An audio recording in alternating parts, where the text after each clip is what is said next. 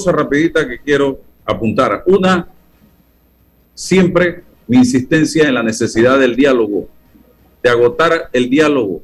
El diálogo es, y las reuniones, los consensos, la mejor manera para resolver los problemas. Lo que sucedió en San Félix, en San Juan, en la provincia de Chiriquí, el día lunes y martes, donde un grupo de, eh, de residentes de las comarcas Nove Buglé procedieron a cerrar las vías, reclamando carreteras de asfalto y hablar con el presidente Cortizo. Eso no debe pasar en un país civilizado. Eso no debe pasar en un país donde precisamente le pagamos a servidores públicos para que atiendan los problemas y las necesidades de la población. Hay mil formas de resolver este tipo de situaciones. Pero llegar a trancar, a cerrar una vía internacional por 24 eh, horas o más, esto, repito, no debe suceder. No puede permitirse. Y estos son los hechos o situaciones que, que, que denotan intransigencia de parte y parte, porque aquí hay intransigencia en quienes protestan, pero también agotamiento y cansancio de estar pide y pide y pide y pide y que no se le resuelvan los problemas, y de parte del gobierno que muchas veces se enteran de este tipo de situaciones y no buscan los mecanismos para ir a dialogar y evitar este tipo de conflictos. Así que eh, la intransigencia no puede imperar en un país democrático. Es el diálogo la alternativa y la solución a los problemas. El otro tema que quería abordar y es preocupante. Usted se imagina, hoy se está planteando un proyecto para limitar las tasas de intereses en los bancos. Yo sé que muchas personas Muchas personas sin pensarlo van a decir, sí, hay que hacerlo. Pero les voy a decir algo, estimados amigos. Ya está con nosotros César Relova. Limitar a través de ley tasas a los bancos es como a través de ley decirle a usted que tiene una barbería o decirle a usted que es albañil o decirle a usted que es plomero o a mí, dueño de restaurante, también comerciante en materia de medios de comunicación, porque yo vendo publicidad. Usted nada más puede cobrar tanto, lo dice la ley. Y yo no puedo permitir eso en una sociedad de libre oferta y demanda, en un mercado de libre oferta y demanda. Si nosotros empezamos a permitir que la Asamblea Nacional de Diputados legisle poniendo tasas o limitando tasas a la, a la banca, eso sería nefasto. Y usted, estimado amigo, que antes de la pandemia tenía acceso a un banco para cumplir un sueño de su vida, comprar una casa, comprar un carro, pedir un préstamo para educación, usted se va a ver en serios problemas porque el pastel, el arco iris bancario que tenemos en Panamá, la gama de bancos y de opciones se va a limitar. César Reloj, adelante, que vamos con Armando Meneses, con Bernardo Meneses. Te escuchaba Álvaro al, final, eh, y esto es parte de un debate más general. O sea, ¿qué somos como, como sociedad en lo económico? ¿Somos una sociedad capitalista? Si las reglas son admitidas como una sociedad capitalista, entonces perfecto, se tiene que fluir o debe fluir la libre oferta y demanda en todos los rubros, optimizarlo. Si entramos en un debate en la que lo que se establece es que proponemos una sociedad socialista, entonces bueno, debatamos cuáles son los actores económicos, cuál es la intervención del Estado en la economía nacional y, de qué se trata todo esto. Pero lo que no podemos hacer es pretender o decir que somos una sociedad capitalista y entonces lo que hacemos es darle músculos, darle músculos a un poder del Estado como la Asamblea Nacional para que regule la economía desde la vía de, de la ley. Entonces, eso es lo que quizás no comprendemos, no se genera ese debate. Ah, habla, puede ser que alguien diga, pero sí, capitalismo con redistribución, capitalismo con justicia social. Pero bueno, si es así, entonces, ¿cómo generamos riqueza? Entonces, preocuparnos por el asunto de la la justicia social. Esos son los debates que no existen en este país, porque no hay debate, debate programado, porque esto no está en la mesa, don Álvaro. Y sencillamente cada poder del Estado, cada institución, cada actor social, mira y ejecuta los intereses, la cosmovisión que él considera le pertenece dentro de la situación donde está coyunturalmente respecto al poder. Hace falta esto, hace falta una sociedad que eleve la educación ciudadana. Ojo, que no estoy hablando de sabidurías ni de... Ni, no, La educación la educación ciudadana para debatir es, es que llegó el momento de limitar los músculos de los bancos. Entonces, ¿cómo, se, ¿cómo vamos a generar la riqueza o de dónde la riqueza que hasta el momento el sector servicio bancario nos ha proporcionado? Lo que tú dices, la posibilidad de adquirir bienes inmuebles con ese soporte y esos créditos. ¿Cuál es la alternativa si es que decidimos hacer otras cosas? Usted no puede actuar desde la Asamblea o desde ninguna parte del Estado, pretendiendo una solución sectaria, limitada, cuando no realiza un análisis general. Estamos en el pleno neoliberalismo. Los mercados no se sienten, no se ven, pero se sienten, don Álvaro. Tenemos una mala distribución de la riqueza. La solución es atacar a los bancos. Esas son las preguntas estructurales que tenemos que hacernos en esta coyuntura. Bien, eh, efectivamente, tema para seguir discutiendo. Tenemos a el director del IFARO con nosotros, el señor Bernardo Meneses. Gracias por cedernos parte de su apretada agenda, Bernardo. Eh, me gustaría comenzar. Eh, estuve leyendo que hay o va a haber problemas por la situación que se dio en San Félix y San Juan, en la provincia de Chiriquí, con eh, las becas en esa región del país y la llegada del IFARU. ¿Qué es lo que está pasando? Porque estuve leyendo información en torno a ese tema. Sí, muy buenos días, eh, don Álvaro. Muchas gracias por este espacio, muchas gracias por, por esta entrevista y eh, saludar a las personas que sintonizan en esta hora. Bueno, básicamente, en efecto, nuestro personal obviamente se tiene que desplazar para hacer estos pagos. Estos pagos son programados con muchos meses de anticipación eh, y estas planillas son enviadas de la, ciudad de Panamá a estas áreas comarcales y estas áreas de, difícil acceso. Eh, nosotros tenemos personal externo a la institución que se contrata para estos días para realizar este pago. Lamentablemente eh, tuvimos que alterar el calendario ya que estaba programado el inicio de este pago para, para, esta, para esta semana, pero por, por la situación que se dio, nuestros pagadores no pudieron llegar a tiempo.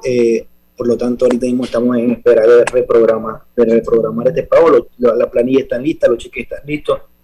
Solamente estamos eh, eh, tratando de coordinar nuevamente una reprogramación para poder hacer este, este, este beneficio. Yo lamentablemente leí un tweet de, alguien que había mencionado que era un castigo para nada, no es un castigo, el personal no pudo llegar solamente y, por, por, por, razones obvias porque estaba en la vía trancada por horas y bueno, solamente nos toca reprogramar Dios primero para la próxima semana, lo más probable. No, y el riesgo también de ese personal, porque estamos viendo eh, las medidas que adoptan muchas veces estas comunidades que rayan en el tema de la violencia, a, llegar a secuestrar incluso a una autoridad que me pregunto yo, local, que qué puede hacer para resolver una autoridad local en, las peticiones que representan millones y que deben ir encaminadas a ser tratadas a través del propio ministro de la cartera. Así que también representa un riesgo para eh, estos funcionarios.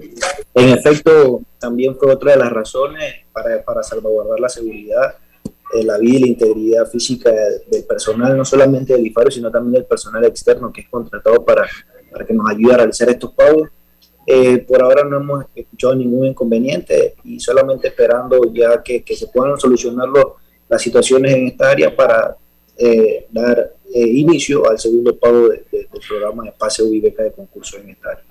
Sí, señor director, el tema de, las becas, el segundo periodo del pago de becas de concurso y también eh, el programa de asistencia social educativa universal PASEU, donde se beneficia a miles de estudiantes y se eh, otorgan millones eh, de dólares. Cuénteme de esto, Sí, bueno, yo creo que la particularidad que tiene esta ley nueva, esta ley que que se aprobó en la Asamblea Nacional el año pasado y fue ratificado por el presidente de la República, es la creación del doble beneficio.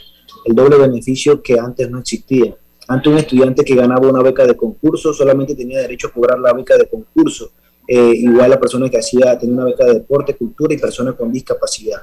Antes solamente recibían este beneficio y no tenían derecho a lo que se llamaba beca universal, lo cual nunca fue una beca, sino era un subsidio del Estado para los estudiantes a nivel nacional. Lo que hicimos con esta ley fue cambiarle el nombre al nombre que es, que es un programa de asistencia social educativo para a nivel, a nivel nacional y que las becas fueran otorgadas como siempre han tenido que ser por méritos académicos, deportivos, culturales y eh, por temas de personas con discapacidad. Hoy día tenemos más de 100.000 estudiantes en todo el país que reciben doble beneficio. Aquel estudiante que tiene beca de concurso también tiene derecho de recibir el programa de asistencia social educativo porque es global, es universal, es para todos antes no existía esta figura y eso obviamente honrando a que las personas con mérito académico, las personas que más se esfuerzan, que más dan la milla extra, tengan un beneficio adicional. Yo creo que es la belleza de este programa porque también impulsa a que los estudiantes logren un esfuerzo más, esto impulsa a que los estudiantes den la milla extra más, esto impulsa a que los estudiantes le digan, padre, ¿cómo puedo tener un doble beneficio? ¿Cómo puedo cobrar doble, dos veces?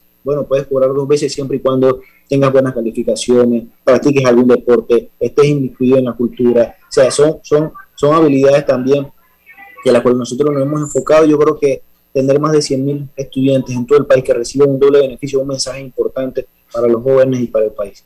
Lo que es realmente una verdadera beca, porque siempre se generó el debate desde que se creó esa figura de beca universal, de que esto no podía llamársele beca, que era más bien un subsidio, una ayuda social, porque yo me eduqué en el mundo ese donde la beca se la ganaba el que se zurraba, el que estudiaba y con orgullo caminaba por los pasillos y muchas veces hasta le decían, ve, ahí va el come libro, pero ese come libro tenía billetito en el bolsillo producto de una beca y ese come libro ocupaba puestos de honor en, la escuela o en el colegio. Entonces, eh, se dañó esta figura cuando se crea con el nombre de beca universal y ya era, esto era para todo el mundo y si tú ganabas 2.5 fácilmente llegabas al 3 o te ponían una apreciación y te ponían 3 para darte la beca. Así que yo felicito y aplaudo esto que se está haciendo para motivar y el impacto, director, que ha tenido eh, esta figura bueno, el impacto ha sido tan grande eh, que el año pasado nosotros tuvimos eh, 50 mil estudiantes que participaron en, la beca de concurso. Este año tuvimos cifras récord de 150 mil estudiantes que participaron en la beca de concurso. O sea, algo sea, se, triplicó, por, decirlo de esa manera. Eh, y bueno, hoy día tenemos 70 mil estudiantes este año nuevos para, para el programa de beca de concurso que reciben este doble beneficio ha sido un impacto importante. Entendemos que también la pandemia por el tema de la virtualidad ha podido generar algunos, algunos ajustes en el tema de las calificaciones de los estudiantes, pero ya eh, entrando en, en, las clases presenciales podemos ya poder medirlo de mejor forma. Pero ha tenido un impacto importante y es la belleza del programa. Obviamente nosotros como institución estamos así, terminando de hacer las adecuaciones necesarias para, para que este programa sea un éxito rotundo. Eh, eh, eh, ya que es un programa nuevo y todo, programa nuevo tiene que realizar ajustes y estamos en esos ajustes, pero en, en, términos generales ha sido de gran beneficio para la población y también para nuestros estudiantes que practican deporte y que practican cultura y aquellas personas con discapacidad que también siempre necesitan un apoyo adicional por las situaciones que quizás viven en su hogar, por, la, por, los problemas que puedan tener físicos o, o, o, de otra índole que necesiten un beneficio por medio del programa de discapacidad. Buenos días, director. Eh, le pregunta en esta ocasión César Ruilova. Mis saludos. Director, eh, nosotros conversábamos en días pasados con el director del INADE eh, y precisamente el, INADE como institución tiene una hoja de ruta, tiene unas limitaciones tiene un objetivo, tiene una naturaleza, igual que el Instituto para la Formación y Aprovechamiento de los Recursos Humanos, una naturaleza. Pero incorporarle todo este tema de becas solidarias y todo aquello, desde mi punto de vista, desnaturaliza la esencia de el IFARO. Eh, a ver, ¿cuándo retomamos los caminos de, la, institución para, para, esto, para la formación, para el aprovechamiento y para que no se convierta en una larga fila o una institución pagadora de dinero solamente? Me, preocupa esa No digo que, que esto pues, es culpa de nadie, pero hay una percepción de que esto está siendo así. Bueno, yo créame que soy uno de los principales promotores del discurso que usted acaba de dar. Cuando llegué a la institución, encontré con una institución que se había dedicado los últimos años exclusivamente a pagar beca universal y había descuidado su esencia. Y su esencia está en su nombre. Es la institución que tiene que darle el recurso humano al país que este país necesita. Es el aprovechamiento del recurso humano. Es por eso que nosotros hemos iniciado un plan, tenemos dos años a través de este programa de becas de excelencia a los puestos distinguidos de los colegios oficiales del país. Por dos años consecutivos, los primeros puestos de las escuelas públicas más, más grandes y más importantes del país hoy día están estudiando carreras de prioridad en diversas partes del mundo.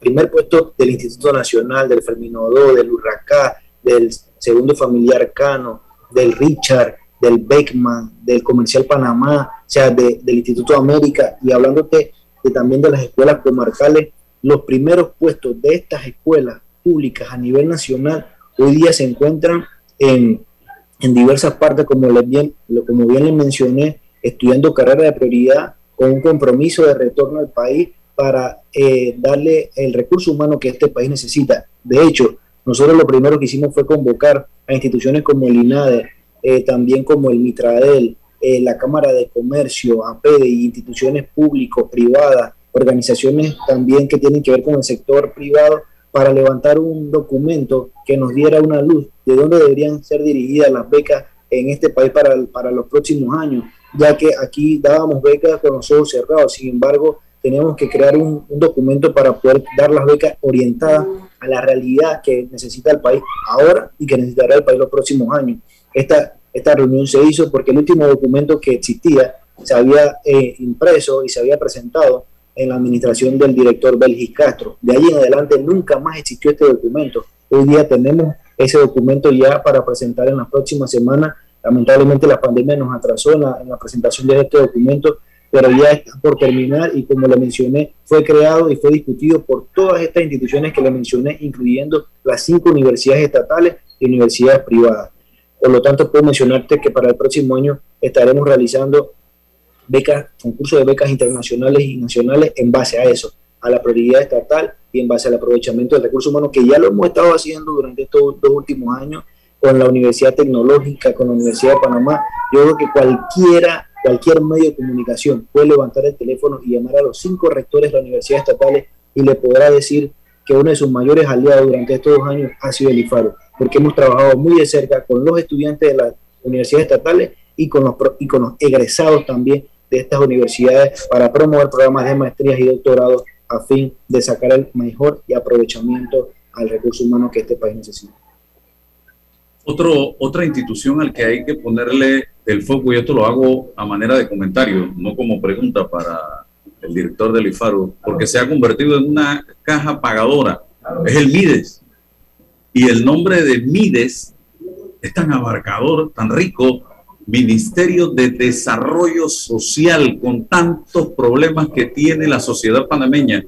Esta debe ser una institución que con zapatillas, pantalones y suéter en la calle las 24 horas al día, 7 días a la semana. Pero ¿en qué está? Pagando subsidios. En eso es que se ha convertido el MIDES históricamente y creo que tiene grandes retos y oportunidades por delante una institución como esta. Pero vamos, don Bernardo, a el tema de los estudiantes de medicina y las oportunidades que está dando esta institución, el IFARU, bajo su administración a estos estudiantes eh, hoy en día.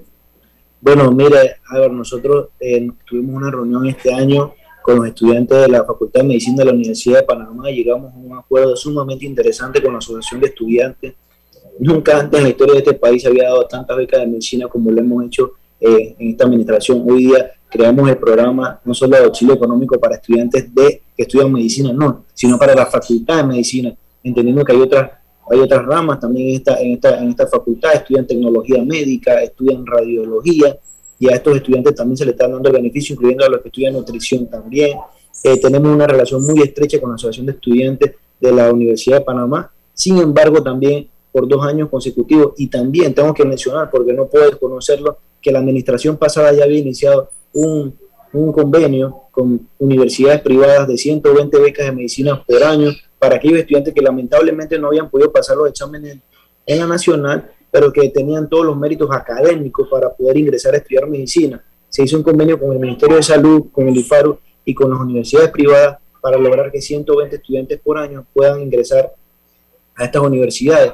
Nosotros lo que hemos dado, hemos dado, le hemos dado continuidad a este programa porque entendemos que hay muchos estudiantes, sobre todo de áreas de difícil acceso, que no han podido lograr ingresar a la Facultad de Panamá pero sí pudieron ingresar a, esta, a estas facultades, ya que son programas de áreas de difícil acceso para también con un compromiso de, la, de, elaborar en estas áreas una vez terminen sus internados.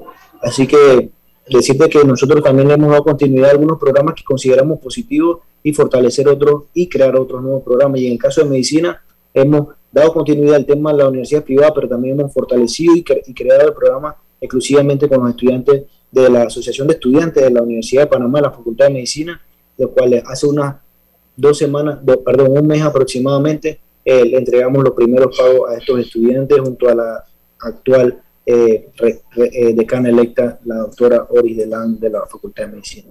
Director, si yo soy un joven que salió de sexto año, ¿qué tengo que hacer para tratar de lograr una beca en el IFARU local o internacional? ¿Qué trámite y si hay en este momento opciones? Segundo, yo me gradué de una universidad en Panamá y quiero salir del país en búsqueda de opciones, maestrías, posgrados en otros países del mundo.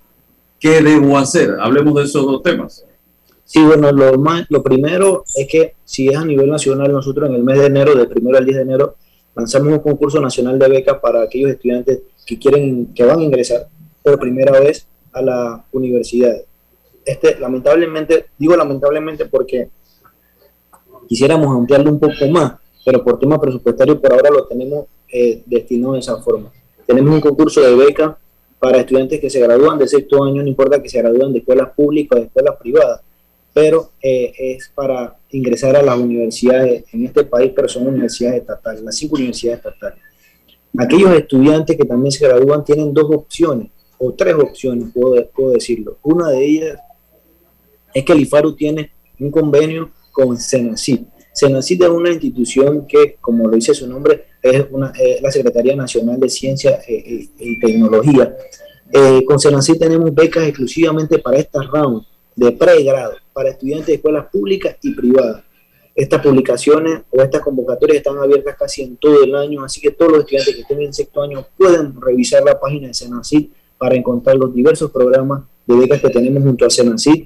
Eh, puedo mencionarte que tenemos estudiantes en las mejores universidades del mundo, 20 universidades, las mejores 20 universidades del mundo, tenemos estudiantes panameños estudiando allí, valga la redundancia, con becas exclusivamente pagadas por IFAR y Senacid pero los estudiantes tienen que cumplir alguna serie de requisitos, obviamente, siempre se piden que tengan un nivel académico bueno, que pasen por alguna entrevista. Eh, hemos tratado de, a través de esta figura despolitizar lo que muchas veces se ha visto como el IFARO como una institución meramente política que tienes que traer una carta de recomendación de alguien. Yo siempre le digo a estudiantes cuando hablan conmigo, la carta de recomendación de ustedes son sus calificaciones, son sus notas, son sus méritos académicos, son sus habilidades blandas, porque al final del camino es la, la la herramienta que le da para, para abrirse nuevas oportunidades. Y también cabe mencionar que para el próximo año vamos a estar creando nuevos concursos, ya no, no solamente con Senacid, sino a nivel eh, de institución única como IFARO, porque hemos creado eh, un convenio con la Universidad de Salamanca, hemos creado convenios con la Universidad Europea, hemos creado convenios con universidades en Estados Unidos que serán lanzados por concurso para que nuestros estudiantes de escuelas públicas y privadas puedan eh, participar de esta convocatoria.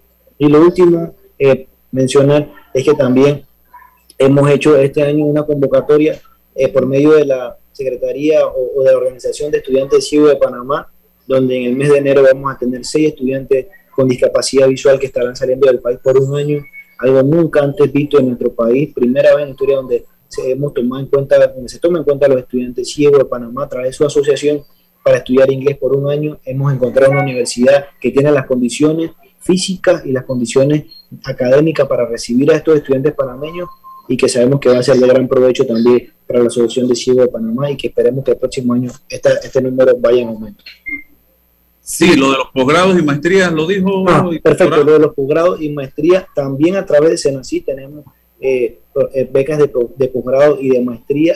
También hemos creado, Álvaro, eh, una especie de, de, como un recorrido en las graduaciones que hemos hecho algunas universidades, tanto privadas como públicas, y donde le hemos otorgado de forma directa becas de maestría y de posgrado a los estudiantes que se gradúan entre el primero al décimo puesto en estas diversas universidades. Inclusive en la Universidad Tecnológica, en la última grabación, entregamos becas de maestría valoradas por 20 mil balboas a los primeros puestos, valoradas en 15 mil, 10 mil y 5 mil balboas a los segundos, terceros, hasta el décimo, doceavo y quinceavo puesto. De verdad que ha sido de gran beneficio para nuestros estudiantes de puestos distinguidos de las universidades estatales y las universidades privadas también que están recibiendo estas becas de maestría a nivel nacional e inclusive también a nivel internacional. Y lo último que pueden verificar también en nuestra página web sobre becas internacionales, entendiendo que hay becas internacionales que no son ofrecidas por IFARU, que son ofrecidas por las embajadas, por medio de la cooperación técnica internacional, en la cual el IFARU recibe estos documentos, son enviados a la embajada y que la embajada escoge a los estudiantes que ellos eh, consideran ya sea por calificaciones u otras habilidades. Pero también eh, este, este es una área importante que es donde muchas veces la gente quizá por, por desconocimiento no participa, pero las becas internacionales por medio de las embajadas son permanentes, cada año, siempre, cada mes hay una nueva convocatoria y por eso tienen que estar revisando permanentemente la página del IFARU para conocer las becas internacionales ofrecidas por nuestros amigos a través de la cooperación internacional. Director, eh, me preocupa mucho nuestro, nuestros jóvenes, nuestros estudiantes del interior, ¿tienen ese acceso a esa información? Eh, ¿Cómo estamos en estadísticas? ¿Participan de estos programas, de estas becas? ¿Cómo hacemos para incentivarlo? Mira, con, el, ministro del MIDES y, decía, bueno, mira, hay una persona que está haciendo una siembra optimizada. Del MIDA del MIDA, optimizando esta, esta posibilidad de, manejo de, un, de una fórmula tal cual, para promover eh, eh, en la juventud del interior e, esas, esas, eh, esas, esos rubros técnicos y, pues no, no, no centralizar todo históricamente en el área transísmica Panamá y Colón. Bueno, mire, yo hace unas semanas yo trato, nosotros tratamos de subir contenido a, nuestra, a nuestras redes sociales y en algunas ocasiones he recibido alguna crítica. Estamos, estamos anuentes que vamos a recibir críticas. Hemos recibido algunas críticas, inclusive porque algunos, algunas personas de la ciudad sienten que nosotros hemos beneficiado mucho más a las áreas de difícil acceso y mucho más a las áreas de las comarcas. Donde dicen, pero director, usted nada más sale de las comarcas, director, usted nada más se la pasa en las áreas de difícil acceso. Bueno, yo les digo que lamentablemente mientras sea director vamos a ayudar a los jóvenes de la ciudad de Panamá, pero vamos a seguir fortaleciendo las áreas de difícil acceso y las áreas comarcales porque la, mayor desigualdad se encuentra en estos lugares y nosotros rompemos la desigualdad a través de la educación. Ese es uno de nuestros compromisos, inclusive creamos, apenas teníamos tres meses en la administración, la oficina de pueblos originarios, nunca antes existía y hoy día más personas de los pueblos originarios, de las diferentes etnias de nuestros pueblos originarios, están recibiendo becas no solamente nacionales, sino también internacionales por medio de estos programas y sin descuidar también al área difícil acceso. Tenemos, yo en lo personal, me he metido tierra adentro. Yo gracias a la institución puedo decirte que hemos logrado conocer este país tierra adentro, sus necesidades, su problemática, para encontrar esos talentos que se encuentran lamentablemente, por decirlo de una manera, que se encuentran tan distantes que no conocen o no tienen acceso a la información, pero que hoy día, gracias a Dios, hemos podido llegar y hemos podido transformar vida, que es nuestro, eh, nuestro norte. Bien, eh, me, me, comenta aquí un amigo, dice, no hay becas internacionales para estudiantes de colegios particulares. Debemos dejar a un lado la preconcebida idea de que quien estudia en un colegio particular o en una universidad privada es familia acomodada. Cerramos con eso, señor director. Bueno, le mencioné hace un instante y eso lo creo que sí, hay becas también internacionales, inclusive hay un concurso de becas internacionales exclusivamente para universidades, para escuelas privadas, a través de Senasi. ¿Y por qué se hizo de esta manera? Porque antes cuando se realizaban los concursos de becas internacionales, eh, tanto para privados como públicos, uno solo, la mayoría, o por decirlo todo, se lo ganaban las universidades, escuelas privadas. Lo que se hizo fue dividir el concurso para que en un concurso participaran exclusivamente estudiantes de escuelas oficiales y en otro concurso eh, participaran estudiantes exclusivamente de escuelas privadas. Esa figura está, esa figura existe y está todos los años a través de Senasí y FARU por medio de este programa de becas internacionales para colegios privados y colegios oficiales. Director, muchas gracias por compartir con nosotros, que no sea la última. Saludos, Saludos. Gracias. Gracias. Bien, el director de el IFARU eh, Bernardo Meneses, dándonos información importante a todos los amigos a través de este su programa Sin Rodeo. Vamos a la pausa y venimos con Rómulo Rux aquí en Omega Estéreo. Bueno, me voy a comer con una estrella. Mm. Espérate, ¿y tu esposa sabe? Claro, ella sabe que la estrella del sabor es American Star. Y por eso en la casa comemos delicioso.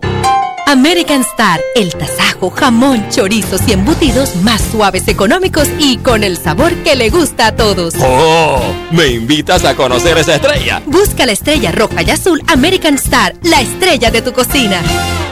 La nueva banca móvil de Caja de Ahorros es tu banca en tu móvil, totalmente renovada, con nuevos servicios y facilidades. Afíliate desde la app sin visitar las sucursales. Recupera tu contraseña. Realiza pagos a más de 20 comercios. Crea beneficiarios para realizar transferencias y pagos. Consulta promociones en comercios. Solicita y envía dinero de celular a celular con la nueva facilidad de una y mucho más. Caja de Ahorros, el banco de la familia parameña. Funcionalidades dependiendo del tipo de dispositivo. Más información en cajadeahorros.com.pa. Déjate llevar por la frescura del pollo melo, panameño como tú.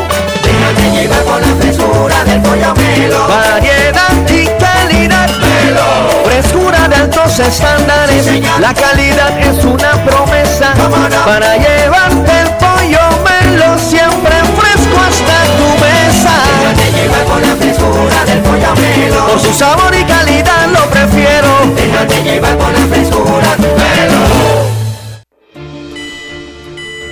El uso de mascarilla y pantalla facial es obligatorio durante tu viaje en el metro de Panamá.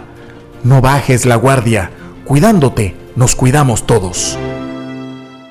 En Mi Bus seguimos modernizando el transporte público para brindarte un Panamá más conectado, reforzando las rutas complementarias de tu barrio para que llegues al punto de conectividad de tu zona. En el este, cuentas con la zona paga Metro Pedregal. En el norte, con la zona paga Los Andes y en el centro con la zona paga 5 de mayo, en donde tendrás rutas troncales y corredores de alta frecuencia y así puedes trasladarte de una forma más rápida y segura. Sigue avanzando en tu viaje realizando el transporte gratuito y aprovecha todos los beneficios en tiempo y dinero. Y recuerda, no bajes la guardia contra la COVID-19. Al viajar con nosotros, usa tu mascarilla, pantalla facial y gel alcoholado. Mi bus, la gente que mueve a Panamá. Estimado usuario, evita sanciones. No te quites la mascarilla ni la pantalla facial. No ingieras alimentos y ningún tipo de bebidas dentro de trenes y estaciones. Respeta las normas. Cuida tu metro. Panama Ports se mantiene en su compromiso de apoyar al desarrollo económico del país. Hemos aportado en todos los sectores apoyando a las comunidades más vulnerables, dotando los hospitales, respaldando la vacunación masiva en el país y la de nuestros colaboradores, para brindar nuestra labor día y noche. Para los próximos 25 años, se proyecta que Panama Ports realizará pagos adicionales directos al Estado por movimiento de contenedores de 24 millones al año y pagos en concepto de dividendos de 7 millones mínimos al año. Nuestra labor continuará para que en los próximos 25 años Panamá siga avanzando por un mejor mañana para todos los panameños. Panama Ports, 25 años unidos a Panamá. Bueno, me voy a comer con una estrella. Mm. Espérate, ¿y tu esposa sabe? Claro, ella sabe que la estrella del sabor es American Star. Y por eso en la casa comemos delicioso. American Star, el tasajo, jamón, chorizos y embutidos más suaves, económicos y con el sabor que le gusta a todos. ¡Oh! ¿Me invitas a conocer esa estrella? Busca la estrella roja y azul American Star, la estrella de tu cocina. Detrás de nuestras hipotecas encuentras tu nuevo hogar. Solicita un préstamo hipotecario para tu vivienda con grandes beneficios. Traslada tu hipoteca y date una nueva oportunidad. Refinancia con nosotros y toma un descanso. O recibe ese dinero extra que necesitas con nuestro préstamo con garantía hipotecaria Casa Más. Contáctanos a través de nuestras plataformas de atención al cliente. Caja de Ahorros, el banco de la familia panameña. En Mi Bus seguimos modernizando el transporte público para brindarte un Panamá más conectado, reforzando las rutas complementarias de tu barrio para que llegues al punto de conectividad de tu zona. En el este, cuentas con la zona paga Metro Pedregal, en el norte, con la zona paga Los Andes, y en el centro, con la zona paga 5 de Mayo, en donde tendrás rutas troncales y corredores de alta frecuencia, y así puedes trasladarte de una forma más rápida y segura. Sigue avanzando en tu viaje realizando el transbordo gratuito y aprovecha todos los beneficios en tiempo y dinero. Y recuerda, no bajes la guardia contra la COVID-19.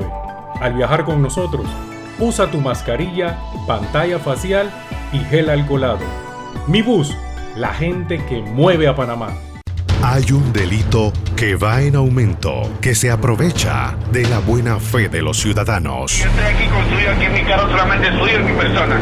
Entonces creo que usted me diga, ¿tiene el dinero completo o tiene usted un abono? Que realiza estafas por medio del comercio electrónico y que suplanta tu identidad. Ese es el ciberdelito, con un aumento del 225% en el primer trimestre, convirtiéndose en el delito con mayor incidencia en el último año. Estos grupos de crimen organizado generan 20 mil dólares diarios aproximadamente al cometer estos delitos. Si alguien te solicita dinero por redes sociales, antes de depositar, llama a esa persona y confirma la información. El ciberdelito es real. Denúncialo al 507-2988 o al 104. Un mensaje de la Policía Nacional, el Ministerio Público y esta emisora.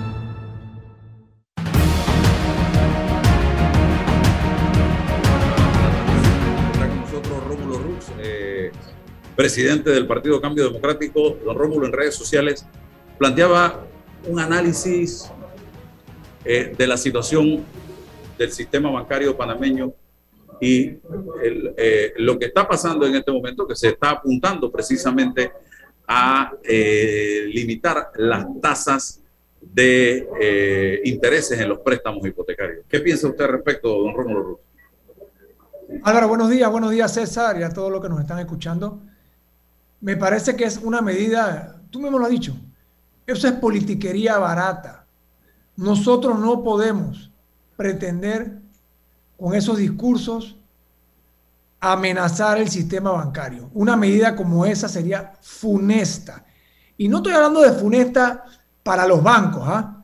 estoy hablando de funesta para los panameños, para los consumidores, para esas personas que tú has descrito que están tratando de realizar un sueño o han realizado un sueño a través de una facilidad crediticia, a través de una facilidad con un banco. Este juego de tratar de seguir atacando a los bancos como los villanos es peligroso, porque si ese acceso al crédito se cierra, todos esos panameños y panameñas que hoy están esperando algún tipo de alivio o están esperando algún tipo de acceso a crédito, lo que van a tener es que ir, que buscar los préstamos a financieras o buscar préstamos a personas o entidades o instituciones que no están debidamente reguladas. Y al final va a ser muchísimo más caro para la población panameña. Nosotros lo que tenemos que tener es un gobierno responsable que garantice que a los panameños que han sido afectados por la pandemia se les dé la oportunidad de poder reestructurarse y de poder hacerle frente a sus obligaciones, que no les quiten su casa, que no les quiten sus bienes, pero nosotros no podemos destruir el sistema bancario con la excusa de que estamos ayudando a los consumidores, a los panameños y panameñas, que van a ser los más afectados si el sistema bancario se ve afectado por una medida como esta. Reitero, no estoy de acuerdo, es una medida funesta y no debemos como panameños caer en ese juego. Señor Rux, acaba la directiva del Partido Cambio Democrático de dar a conocer recientemente su decisión, luego de un análisis, de no admitir eh, la propuesta eh, presentada o la denuncia presentada por la diputada Yanibel Ábrego y un grupo de diputados eh, de realizar una convención extraordinaria con supuestas firmas recogidas a nivel nacional. Ah, ¿Por qué se llegó a esa decisión por parte del Partido Cambio Democrático?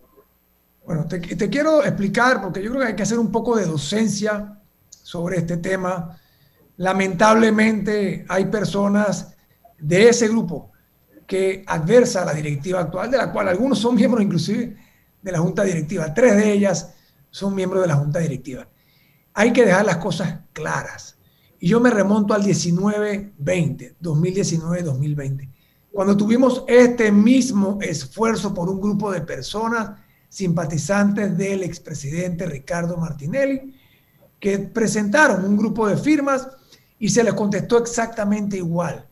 Y esa decisión fue unánime de los 15 directores en ese momento, de los cuales, como ya te dije, tres son parte de los que ahora quieren dividir el partido. Entonces, la posición cuál es? Es muy sencilla, que jurídicamente el estatuto de cambio democrático no permite adelantar los términos, acortar los términos interrumpir los términos de las autoridades nacionales electas. Sencillamente, jurídicamente, no se puede, independientemente de cuántas firmas presentes o si yo, como presidente del partido, que tengo la capacidad con una sola firma de llamar una convención extraordinaria. ¿Y por qué no lo hago? Porque jurídicamente no se puede, porque no está bien, porque nosotros queremos hacer las cosas de manera correcta. Lo otro, el análisis de las firmas. Ellos presentaron supuestamente un número de firmas. Nosotros hicimos un análisis como partido político. Al final ellos han presentado una apelación. Le tocará al Tribunal Electoral revisar ese análisis que nosotros hicimos sobre las firmas. Aparte de ciertas irregularidades que encontramos, también recibimos más de 530 firmas de los que supuestamente habían firmado allá diciendo que ellos rechazaban y renunciaban a esas firmas, porque no estaban debidamente informados de qué es lo que se estaba buscando. Entonces, esa es la realidad. Se hizo un análisis de las firmas y se presentó un análisis jurídico. Y el análisis jurídico es contundente. Y el análisis jurídico es, hace irrelevante la cantidad de las firmas, porque aunque se presente un tercio de las firmas, lo que dice nuestro estatuto y lo que dice el Código Electoral es que tú no puedes a través de una convención extraordinaria disminuir e interrumpir los términos de las autoridades nacionales electas por los partidos políticos. Y eso no es solamente en cambio democrático, es en todos los partidos. Y esa ha sido la posición hasta ahora del Tribunal Electoral. Por eso yo reitero que todo esto es un movimiento político para tratar de dividir y debilitar a cambio democrático para favorecer a otros partidos políticos. Foco, el medio digital, eh, sacó ayer una publicación con algunas personas denunciando que se les habían ofrecido bolsas, o bolsas no, eh, vales, eh, certificados, dinero a cambio de firmas que los habían sido engañados. ¿Usted tiene esta misma información, señor Rux? Yo he escuchado eso a nivel nacional, Álvaro. Pero claro, yo lo que le digo a las personas esas es que tienen que presentar formalmente cualquier queja o cualquier denuncia. Si tú eres una persona necesitada, que estás en una comunidad, que estás pasando hambre, que el gobierno no te está dando respuesta y te ofrecen algo para firmar un documento, a lo mejor lo vas a firmar. A lo mejor lo vas a firmar por necesidad, que esa es otra cosa que a mí de verdad que, que me preocupa y me da tristeza que se aprovechen de la necesidad de personas para lograr objetivos politiqueros.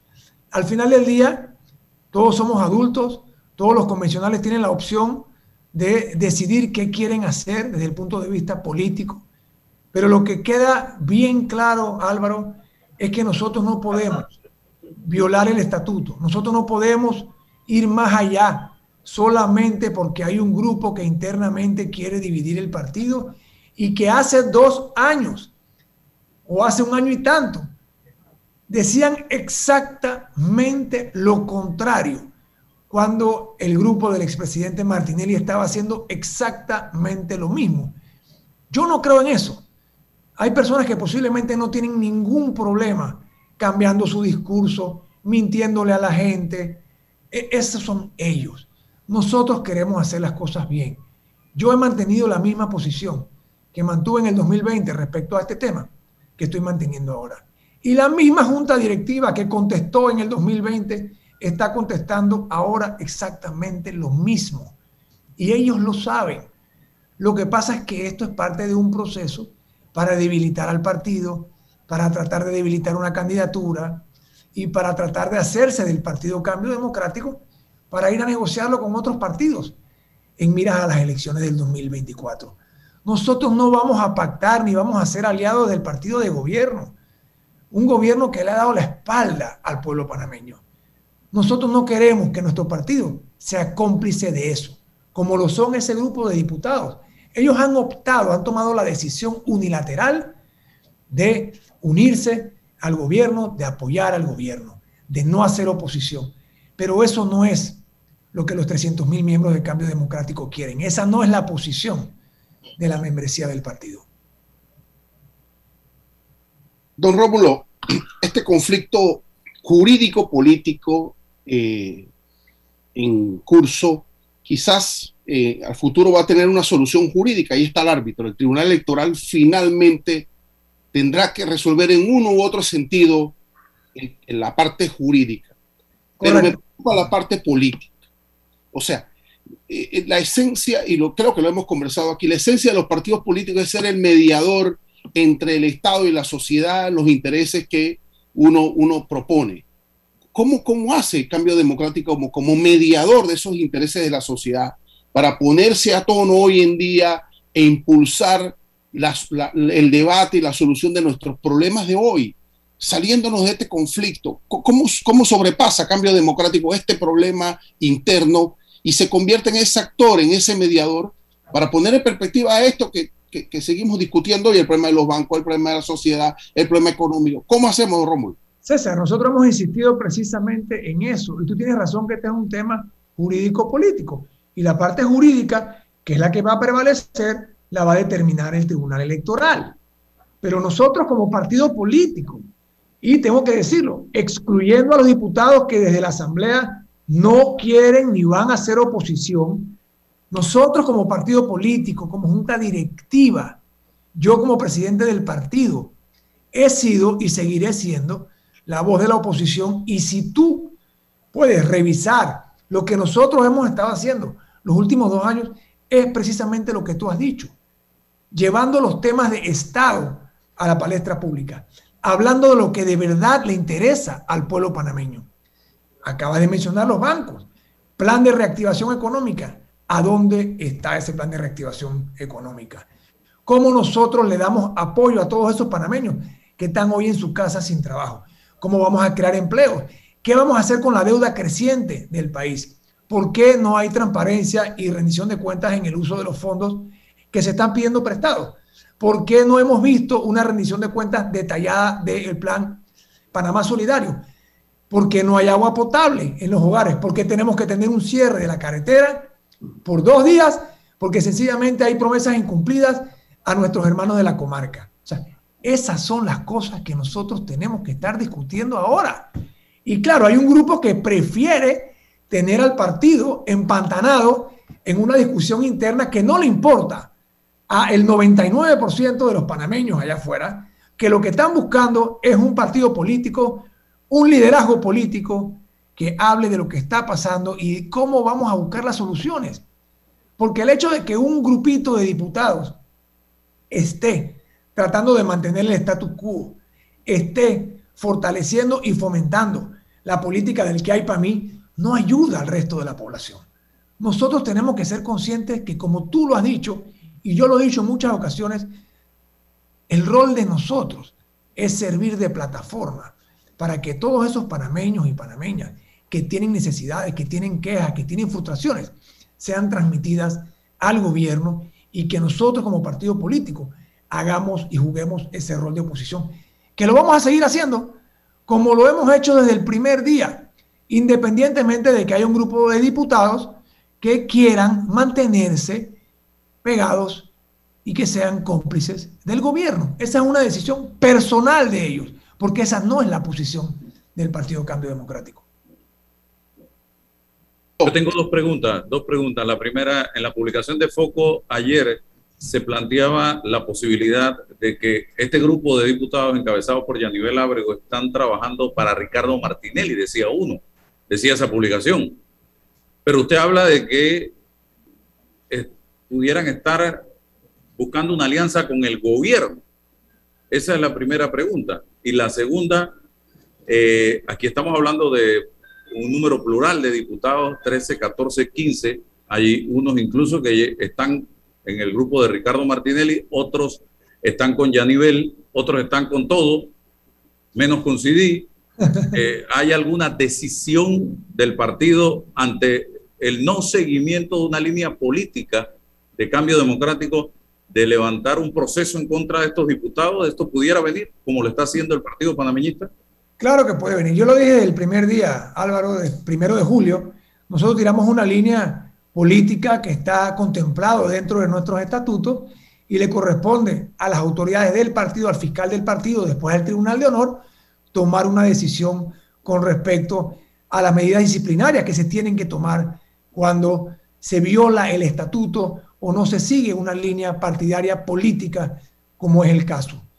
Pero lo que nosotros tenemos que tener muy claro, Álvaro, es que esa posición no representa la posición del electorado, ni representa la posición de los 300 mil miembros de Cambio Democrático.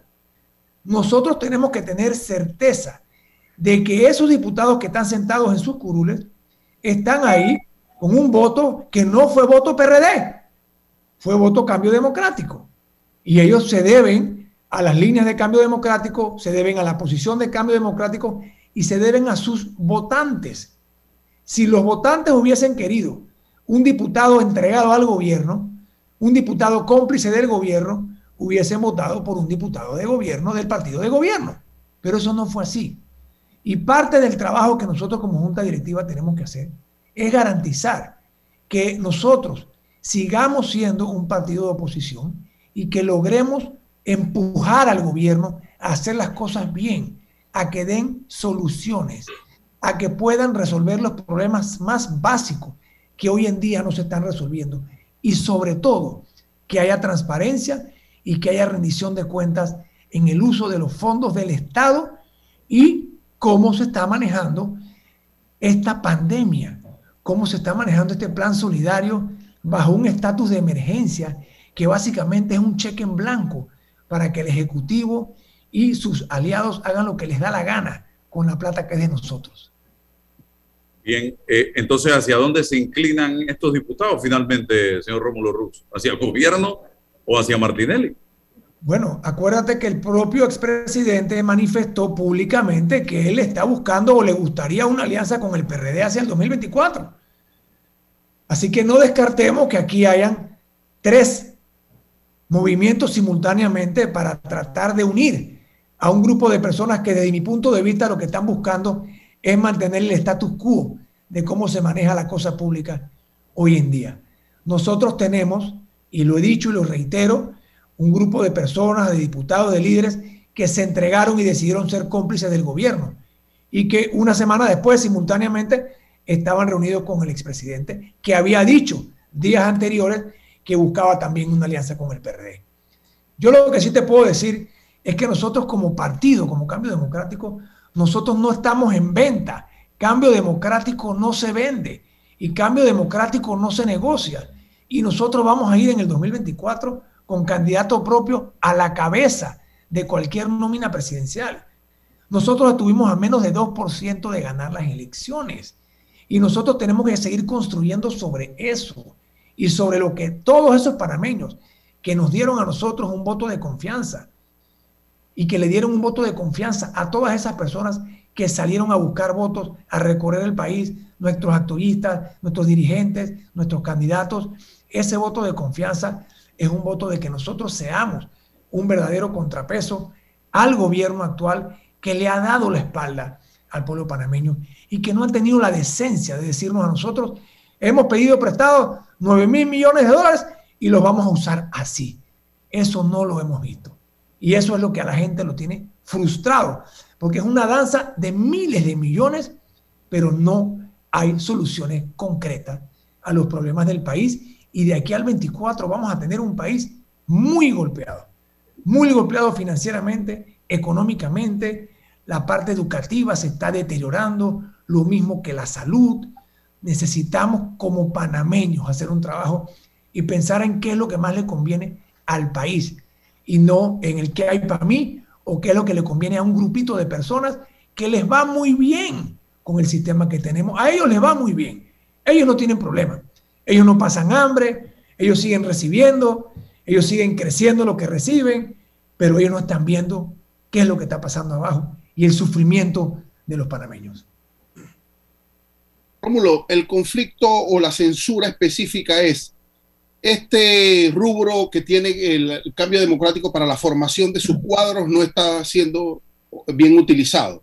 Eh, ¿Por qué no salimos de esta lógica y, la Junta Directiva dice, aquí están las cuentas, esto es lo de lo que se trata y, y seguimos adelante, si es el caso? O sea, te hablo ese no es el caso, César. Ojalá ese fuera el caso. Eso es una excusa. Ojo, Rómulo, ojo que te habla uno de los más de dos millones de personas que no están en ningún partido político y que estamos mirando desde afuera ese discurso, porque te puedo decir, Rómulo, primero era que, eh, que, se habían desertado el cambio democrático, ese era el discurso, habían desertado N cantidad. Después que Rómulo Rugg no había demostrado liderazgo, todos los días cambian un discurso frente a ese cuestionamiento y ahora dicen, bueno, la formación y tal cual. Pero, ¿Por qué no? ¿Por qué no presentamos esa cuenta? Pues y se acabó. César, mira, eh, tú has dado en el clavo en algo que es importante y que si tú hablas con todos los convencionales de cambio democrático y las bases te lo van a decir que es así. El argumento de este grupo de personas, ¿cómo inició? El argumento era este, ¿ok? Nosotros apoyamos a Rómulo Rux para presidente, para candidato presidencial, para presidente de la República pero queremos que otra persona sea el presidente del partido para que esa persona pueda estar recorriendo el país mientras nuestro candidato Rómulo Rux está haciendo y recorriendo como candidato. Y con ese argumento llegaban de las personas que me apoyan a mí como candidato y dicen, no, yo apoyo a Rómulo, pero bueno, yo puedo comprar este argumento de que a lo mejor hay que dividir los dos roles. Ese argumento se ha degenerado en todo lo que tú has visto. Ahora el candidato es otro, ahora hay que apoyar al gobierno, ahora hay que apoyar al expresidente, todo menos lo que ellos empezaron diciéndole a la membresía de cambio democrático. Y se les ha ido cayendo la máscara poco a poco. Después del primero de julio, yo recibí cientos de mensajes de personas que decían, oh, yo pensaba que la cosa no era por ahí. Ustedes tenían razón de que lo que se está buscando aquí es una alianza con el PRD o por lo menos buscar candidatos en otro lado. Porque cuando tú los escuchas hablando a ellos, ellos en las reuniones, ¿qué es lo que dicen? Ellos dicen, queremos ser gobierno. Esa es la frase, queremos ser gobierno. Queremos ser gobierno puede significar muchas cosas para muchas personas, pero para algunos significa estar en la papa. Para algunos ser gobierno significa estar ahí, metido, recibiendo, consiguiendo y creciendo lo que tienen. Entonces, ¿qué pasa? Eso no es lo que beneficia ni a la membresía ni al país. Ahora, como tú has dicho, el argumento es el uso de los fondos. Señores, el uso de los fondos lo fiscaliza el Tribunal Electoral cada tres meses. Yo no sé si tú sabes cómo funciona esto. Ellos adelantan los fondos y cuando se vencen los tres meses, antes de adelantarte los próximos tres meses, ellos te piden rendición de cuentas de los tres meses anteriores. Eso es así. Y esa información está en la página web La mayoría de la información que tú has visto públicamente no es, no es información que sacaron secretamente del partido. No, eso está publicado. Si hay algo que esté mal hecho, que no esté bien justificado, se corrige. Pero aquí nadie ha tratado de esconder nada. Al contrario, la información está ahí. Y lo que más risa da es que las personas que están hablando de eso son personas que todavía no han rendido cuentas, que por dos años se rehusaron a publicar la información de la Asamblea. Nosotros hemos publicado todo. Y si hay algo que está mal, le corresponde al Tribunal Electoral decir, oye, señores, esto que está aquí no se hizo bien, ok, se corrige. Pero ¿para qué es la transparencia? Precisamente para eso. Si tú tienes la información, tú te puedes dar cuenta si algo está bien, si algo está mal. Pero si la escondes, si te rehusas a compartirla, si eres el enemigo número uno de la rendición de cuentas y la transparencia, nunca vamos a poder saber cómo se manejaron esos fondos o cómo se están manejando hoy esos fondos en la Asamblea. Entonces, nosotros como partido político, créeme, estamos comprometidos con la transparencia y la información es pública. Esto no es una información que nosotros podemos esconder. Cada cheque que se ha hecho, el tribunal sabe a quién se le hizo. Y si hacen falta sustentadores, que nos lo digan. Si para eso es el trabajo que tiene que hacer el tribunal electoral. Pero como tú has dicho, lo que han es venido cambiando de estrategia, van por aquí y se estrellan van por allá y se estrellan, van por acá y se estrellan. Hey, señores, y eso de que yo reto una convención, señores, esto no se trata de retar a nadie. Aquí nadie tiene miedo de nada. Lo que pasa es que no se puede hacer la convención porque jurídicamente no procede. Yo puedo llamar una convención extraordinaria con una firma, que es la mía. Pero yo para qué voy a llamar una convención si estoy yendo en contra de los estatutos? Y es la posición, porque yo, yo no puedo cambiar mi posición respecto a un análisis jurídico que nosotros como junta directiva ya hicimos en el 2020. Esa misma junta directiva no puede cambiar el análisis jurídico y las conclusiones a las que ya llegó, solamente porque un grupo de personas dice, bueno, ahora a mí esta posición jurídica no es la que me conviene, así que vamos a cambiarla. No, señor, eso no es serio, eso no es serio. Gracias, Rómulo, por estar con nosotros en la mañana de hoy aquí en este su programa Sin Rodeos. A todos ustedes, gracias por su sintonía. Gracias, hasta mañana. La información de un hecho se confirma con fuentes confiables y se contrasta con opiniones expertas. Investigar la verdad objetiva de un hecho necesita credibilidad y total libertad. Con entrevistas que impacten, un análisis que profundice y en medio de noticias, rumores y glosas, encontraremos la verdad. Presentamos a una voz contemple y un hombre que habla sin rodeos con Álvaro Alvarado por Omega Estéreo. Gracias por su sintonía.